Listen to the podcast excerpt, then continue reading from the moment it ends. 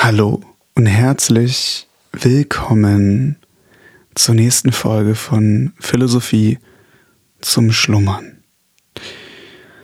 Ja, ich hoffe, ihr kommt bisher gut durch diesen regnerischen Sommer, der sich irgendwie nicht anfühlt wie ein Sommer, wenn ihr wisst, was ich meine. Also, wenn man jetzt so zurückdenkt, Anfang Juni war es vielleicht mal ein bisschen bisschen nice.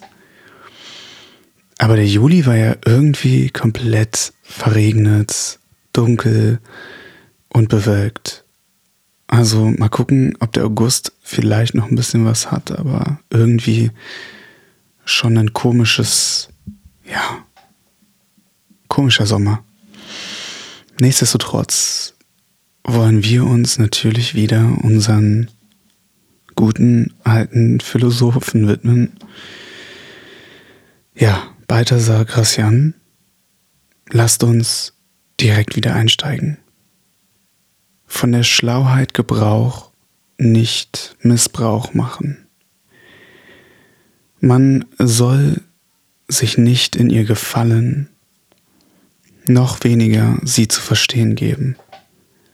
Alles Künstliche muss verdeckt bleiben weil es verdächtig ist, besonders aber, wenn es Vorsichtsmaßregeln betrifft. Denn da ist es verhasst. Der Betrug ist stark im Gebrauch, daher verdopple sich der Verdacht, ohne jedoch sich zu erkennen, zu geben, weil er sonst Misstrauen erregt, sehr kränkt, zur Sache zur Rache auffordert und Schlechtigkeiten erweckt, an welche vorher keiner gedacht hatte. Mit Überlegung zum Werke gehen ist ein mächtiger Vorteil beim Handeln. Und es gibt sicher keinen Beweis von Vernunft. Die größte Vollkommenheit der Handlungen stützt sich auf die sichere Meisterschaft, mit der man sie ausführt. Seine Antipathie bemeistern. Oft verabscheuen wir aus freien Stücken und sogar ehe wir die Eigenschaften der betreffenden Personen kennengelernt haben. Bisweilen wagt dieser angeborene, pöbelhafte Widerwille, sich selbst gegen die ausgezeichnetsten Männer zu regen. Die Klugheit werde Herr über ihn. Denn nichts kann eine schlechtere Meinung von uns erregen, als dass wir die verabscheuen, welche mehr wert sind als wir. So sehr, als die Sympathie mit großen Männern zu unserem Vorteil spricht, setzt die Antipathie gegen dieselben uns herab. Ich fand den Anfang hier ganz schön, ne, sich sozusagen, dass, dass wir eigentlich nicht so schnell verabscheuen sollen. Also, ihr kennt es ja alle, wenn ihr irgendwie in einer Situation seid, wo ihr jemanden Neues kennenlernt und dann gefühlt in den ersten fünf Sekunden ja euch schon einen Eindruck macht von der Person und dieser erste Eindruck ja, sollte oder hat eine wichtige Aussage, aber manchmal sollte man vielleicht auch probieren, ein bisschen tiefer zu graben und sich dann erst ein Urteil bilden. Weiter geht's. Ehrensachen meiden. Einer der wichtigsten Gegenstände der Vorsicht. In Leuten von umfassenden Geiste liegen stets die Extreme sehr weit voneinander entfernt, so dass ein langer Weg von einem zum anderen ist. Sie selbst aber halten sich immer im Mittelpunkt ihrer Klugheit. Daher sie es nicht leicht zum Brauche kommen lassen. Denn es ist viel leichter, einer Gelegenheit dieser Art auszuweichen, als mit Glück aus derselben herauszukommen, dergleichen sind Versuchungen unserer Klugheit, und es ist sicherer, sie zu fliehen, als ihnen zu siegen. Eine Ehrensache führt eine andere und schlimmere herbei, und dabei kann die Ehre leicht sehr zu Schaden kommen. Es gibt Leute, die Vermöge ihres eigentümlichen oder ihres Nationalcharakters leicht Gelegenheit nehmen und geben und geneigt sind, Verpflichtungen dieser Art einzugehen. Hingegen bei dem, der am Lichte der Vernunft wandelt, bedarf die Sache längerer Überlegung. Er sieht mehr Mut darin, sich nicht einzulassen, als zu siegen. Und wenn auch etwa ein allezeit bereitwilliger Nahe da ist, so bittet er zu entschuldigen, dass er nicht Lust hat, der andere zu sein. Gründlichkeit und Tiefe. Nur soweit man diese hat, kann man mit Ehren eine Rolle spielen. Stets muss das Innere noch einmal so viel sein als das Äußere. Dagegen gibt es Leute von bloßer Fassade wie Häuser, die, weil die Mittel fehlten, nicht ausgebaut sind und den Eingang eines Palasts, den Wohnraum einer Hütte haben. An solchen ist gar nichts wobei man lange weilen könnte, obwohl sie langweilig genug sind. Denn sind die ersten Begrüßungen zu Ende, so ist es auch die Unterhaltung. Mit den vorläufigen Höflichkeitsbezeugungen treten sie wohlgemut auf, wie sizilianische Pferde. Aber Gleich darauf versinken sie in Stillschweigen, denn die Worte versiegen bald, wo keine Quelle von Gedanken fließt. Andere, die selbst einen oberflächlichen Blick haben, werden leicht von diesen getäuscht. Aber nicht so die Schlauen. Diese gehen aufs Innere und finden es leer, bloß zum Spotte gescheuter Leute tauglich. Ja, ich überlege gerade, ob mir viele Leute, die diese Fassade haben, begegnet sind im Leben. Also ich kenne ein paar, beispielsweise auch im beruflichen Kontext, wo man halt schon merkt, dass viel Gerede, aber wenig Output wenig Leistung dann dahinter. Und diese Leute können das dann beispielsweise sehr gut eben durch Freundlichkeit oder viel reden und so weiter kaschieren. Aber trotzdem merkt man dann halt, wenn es so um tiefergehende Gespräche geht, dass es tatsächlich, ja, nicht viel hinter der Fassade gibt. Immer wieder spannend. Weiter geht's. Scharfblick und Urteil.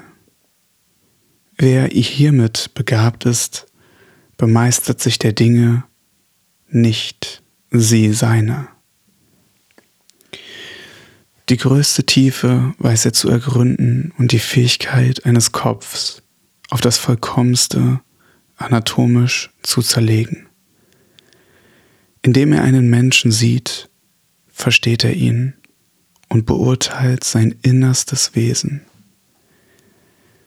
Er macht seine Beobachtungen und versteht meisterhaft, das verborgenste Innere zu entziffern.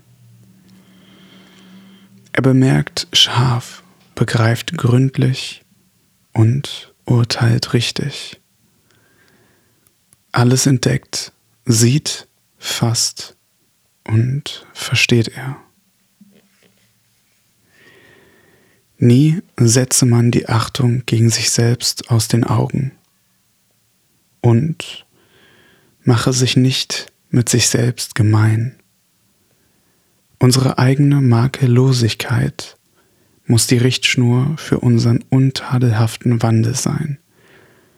Und die Strenge unseres eigenen Urteils muss mehr über uns vermögen als alle äußeren Vorschriften. Das Ungeziemende unterlasse man mehr aus Scheu vor seiner eigenen Einsicht, als aus der vor der strengsten fremden Autorität. Man gelange dahin, sich selbst zu fürchten. So wird man nicht Senecas imaginären Hofmeister nötig haben. Also, so wie ich das verstehe, geht es in diesem Punkt eher darum, dass man sein eigener Richter sein soll. Ne? Und sowohl im positiven als auch im negativen Sinne. Ne? Das heißt, dass du über deine Taten richtest und dich nicht von äußeren Regeln oder Erwartungen leiten lässt. Ne? Also, weil wir haben ja ganz viele ja, Regeln und ungeschriebene Regeln in unserer Gesellschaft. Aber viele basieren ja so auf fundamentalen Prinzipien, wie beispielsweise Ehrlichkeit, Lo Loyalität und so weiter. Und ich glaube, hier geht es bei der Sakrassian eher darum, zu sagen, dass man selber eben nach diesen Prinzipien leben sollte und sich selber Los aussprechen oder Lob aussprechen kann oder eben tadelt, wenn man sich selber diesen Prinzipien nicht treu gegenüber war. Spannend. Ist aber auch verdammt schwer, ne? Also, aber, aber cool. Zu wählen wissen. Das meiste im Leben hängt davon ab. Es erfordert guten Geschmack und richtiges Urteil. Denn weder Gelehrsamkeit noch Verstand reichen aus. Ohne Wahl ist keine Vollkommenheit. Jene schließt in sich, dass man wählen könne und das Beste. Viele von fruchtbarem und gewandtem Geist, scharfem Verstande, Gelehrsamkeit und Umsicht wenn sie zu wählen kommen, gehen dennoch zugrunde. Sie ergreifen allemal das Schlechteste, als ob sie es darauf anlegten, irre zu gehen. Also ist dieses eine der größten Gaben von oben. Nie aus der Fassung geraten. Ein großer Punkt der Klugheit, nie sich zu entrüsten. Es zeigt einen ganzen Mann von großem Herzen an. Denn alles Große ist schwer zu bewegen. Die Affekten sind die krankhaftesten Säfte der Seele. Und an jedem Übermaße derselben erkrankt die Klugheit. Steigt gar das Übel bis zum Munde hinaus, so läuft die Ehre Gefahr. Man sei daher so ganz Herr über sich und so groß, dass weder im größten Glück noch im größten Unglück man die Blöße einer Entrüstung gebe, vielmehr als über jene erhaben Bewunderung gebiete.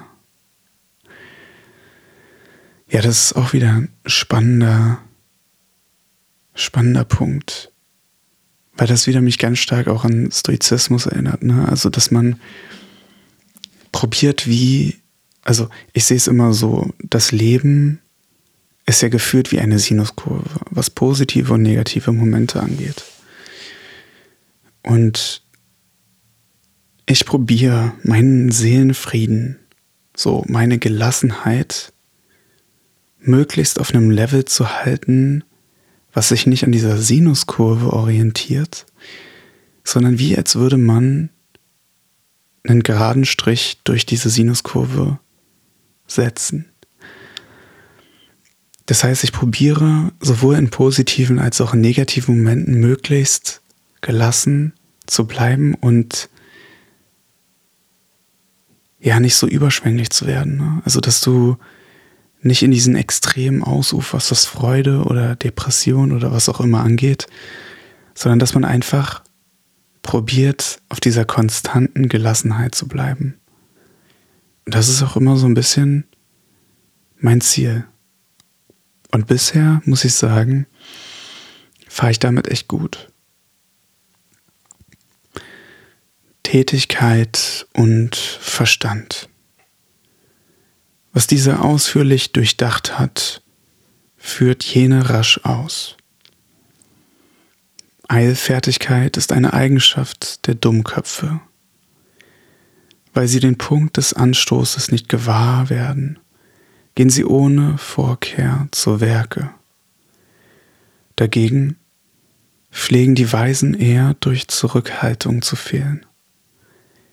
Denn das Vorhersehen gebiert Verkehrungen und so vereitelt Mangel an Tatkraft bisweilen die Früchte des richtigen Urteils. Schnelligkeit ist die Mutter des Glücks.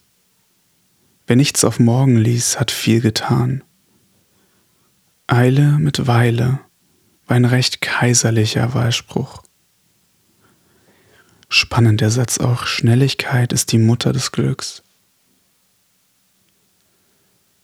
Und ich frage mich, wie man das ja interpretieren kann. Ne? Also vielleicht auch auf die auf die Situation, die man so im Leben begegnet. Das klar, du kannst alles abwarten, aber manchmal musst du auch schnell sein und zur richtigen Zeit am richtigen Ort. Weiter geht's. Haare auf den Zähnen haben. Den toten Löwen zupfen sogar die Hasen an der Mähne. Mit der Tapferkeit lässt sich nicht Scherz treiben. Gibst du dem ersten nach, so musst du's auch dem anderen. Und so bis zum letzten. Und spät zu siegen, hast du dieselbe Mühe, die dir gleich anfangs viel mehr genutzt hätte. Der geistige Mut übertrifft die körperliche Kraft. Er sei ein Schwert, das stets in der Scheide der Klugheit ruht, für die Gelegenheit bereit. Er ist der Schirm der Person, die geistige Schwäche setzt mehr herab als die körperliche. Viele hatten außerordentliche Fähigkeiten, aber weil es ihnen an Herz fehlte, lebten sie wie Tote und endigten begraben in ihrer Untätigkeit. Nicht ohne Absicht hat die sorgsame Natur in der Biene die Süße des Honigs mit der Schärfe des Stachels verbunden. Sehnen und Knochen hat der Leib, so sei der Geist auch nicht lauter Sanftmut. Das ist ja auch wieder ein schöner Satz hier. Nicht ohne Absicht hat die sorgsame Natur in der Biene die Süße des Honigs mit der Schärfe des Stachels verbunden. Spannend. Warten können.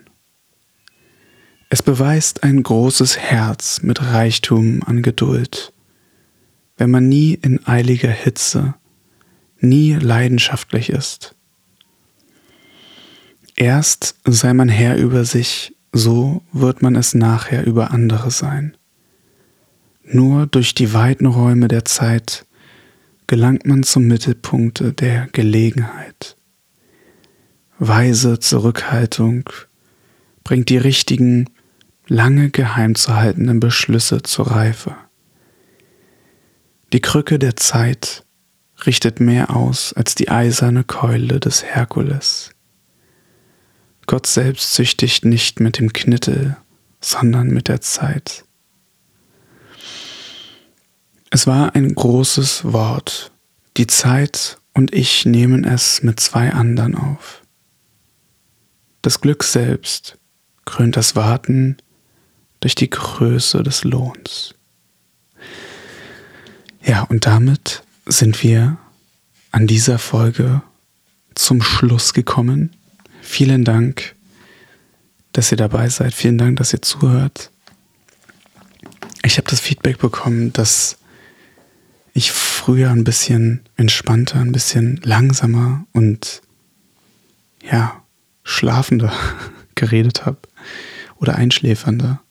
Und ich probiere mich da jetzt auch wieder ein bisschen zurückzuarbeiten, weil am Ende des Tages das ja kein Philosophie-Podcast in dem Sinne ist, sondern ein Einschlaf-Podcast. In diesem Sinne, macht euch eine schöne Woche. Ich freue mich, euch nächste Mal wieder mit in den Schlaf zu bringen. Bis dann.